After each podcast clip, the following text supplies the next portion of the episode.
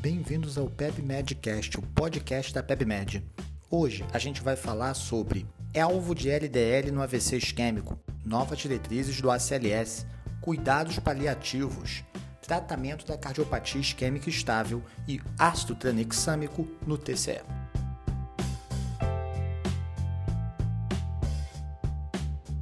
Então, começando as reportagens de hoje, a primeira reportagem delas do Tiago Coelho Bandeca, do nosso grupo de colunistas da cardiologia, e foi um dos estudos publicados no Congresso da American Heart agora em novembro. A gente cobriu o congresso todo, tem várias reportagens bacanas para vocês. Se vocês querem se manter atualizados, um jeito bem fácil é entrar no link do e-book, baixa o e-book completo e você vai ter lá os principais artigos que a gente produziu para você.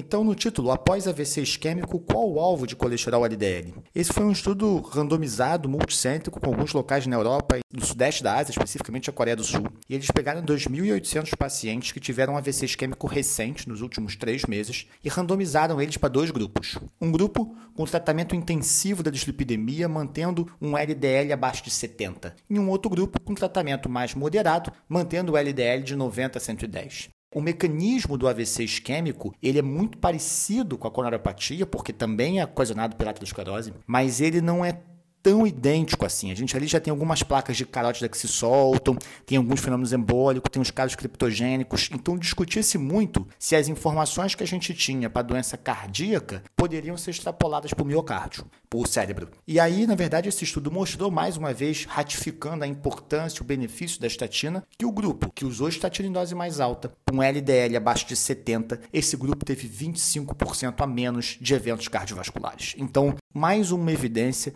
que em profilaxia secundária não tem discussão. Estatina deve ser usada.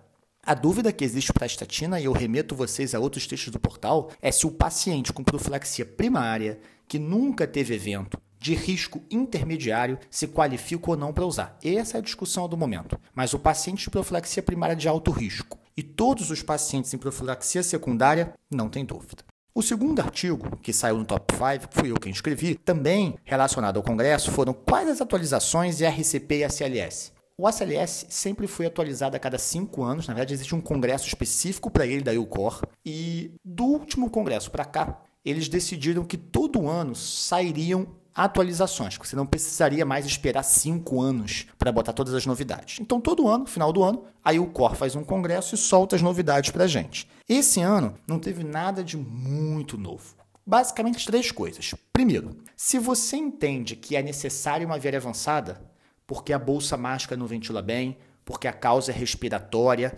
ou porque a parada é prolongada e eles ainda não definem o que é prolongado, fica a seu critério. Mas num desses cenários, quando você pensa em usar a viária avançada, tanto faz ser extraglótico ou intubação. A American Heart não conseguiu ainda definir a superioridade de um ou de outro. O extraglótico é mais fácil de usar, de colocar, e a intubação é o padrão ouro. Então, um acaba sobrepondo o outro e você vai ter que individualizar a decisão. Além disso, a adrenalina continua como vasoconstrictor padrão, não há necessidade de usar vasopressina, ela não agrega nenhum valor e a adrenalina deve ser usada precocemente na ESP na sistolia e na fibrilação ventricular, na FVTV refratária, ou seja, a partir do segundo choque. Não adianta usar megadose, a dose é 1mg a cada 3 a 5 minutos. E por fim, as evidências de que ECMO funciona valem a pena, começam a surgir. Então, um doente em FVTV, principalmente, se você puder botá-lo em ECMO até abrir artéria na hemodinâmica, isso é algo que parece que funciona. A dúvida é para quem? Quem é o doente com FVTV? Está ligado à sobrevida, a comorbidades, a tempo de parada, né? Qual é o doente para qual a gente vai escolher um tratamento que na vida real é tão caro? Seguindo na American Heart, um artigo do Felipe Lima Pedroso, também do nosso time de colunistas de cardio, tratamento da cardiopatia isquêmica estável, o estudo isquemia. Esse foi um dos estudos mais aguardados do Congresso. Há muitos anos atrás, um estudo chamado CURAT, ele tinha pego pacientes com angina estável. Então preste atenção, não é um doente da emergência.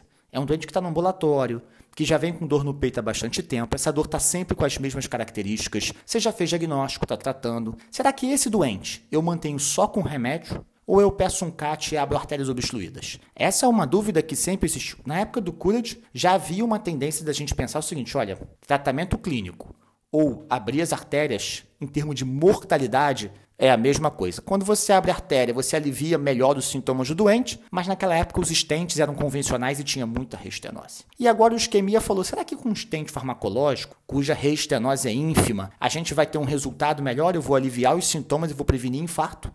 Essa era a pergunta. E a resposta foi: ó, não. Num doente comum do dia a dia, tratar clinicamente ou mandar para a coronografia com angioplastia com stent farmacológico tem o mesmo desfecho em termos de sobrevida. Agora, o estudo não contemplou o doente grave, então o doente que está cada vez mais sintomático, sintoma refratário, disfunção grave do VE, esse doente ainda cabe pensar em coreografia, porque esse doente não foi contemplado no estudo. E por fim, tem dois artigos que não são da American Heart, mas são bem legais. Um deles da Diana de Oliveira Quintanilha, que comenta devemos usar ácido tranexâmico no traumatismo crânioencefálico? Então, há muito tempo atrás, saiu um estudo chamado é, CRASH 2, mostrando que em alguns casos de TCE com hemorragia, o ácido ele poderia reduzir a hemorragia e aumentar a sobrevida. Né, aumentar pelo menos a sobrevida hospitalar. E aí ficou uma dúvida se no TCS funcionaria, porque toda vez que eu boto o ácido eu aumento o risco de embolia pulmonar. E um doente com TCE hemorrágico, ele normalmente não pode usar clexane profilático. Então, será que vale a pena eu conter essa hemorragia cerebral às custas de um risco de TEP? Qual é a balança ideal? E no estudo chamado então CRASH 3, eles mostraram que, de modo geral, usar o ácido anexâmico nem ajudou nem atrapalhou. Então, nem melhorou o neurológico, nem piorou tanto o TEP. E aí é que vem a pergunta: para todo mundo? Parece que no grupo mais grave, com TCE e Glasgow menor que 8, o prognóstico é tão ruim no TCE com hemorragia que não faz diferença. Nesse grupo, a princípio o prognóstico é muito ruim e continua muito ruim. Teoricamente, no TCE com hemorragia leve a moderada, Glasgow de 8 a 13, você poderia ter um ganho fazendo o ácido anexâmico. Mas isso é uma análise pós-hoc, é uma análise secundária, portanto sujeita a viés e que necessita de um outro estudo para poder confirmar. E eu vou fechar o top 5 de hoje falando de um artigo da Carolina Neiva. A Carolina Neiva é uma das nossas conteudistas do Whitebook, sabe muito de cuidado paliativo e ela mostra para a gente um texto interessantíssimo. Quando que você pede cuidado paliativo? Tem gente que só pede nos casos que estão cuidado de fim de vida, isso é uma confusão que a gente não deve fazer. Tem outros que pedem para todo paciente com câncer e a gente não vai ter profissional para dar conta disso, uma especialidade que agora que ganhou o merecido destaque. Então, como fazer?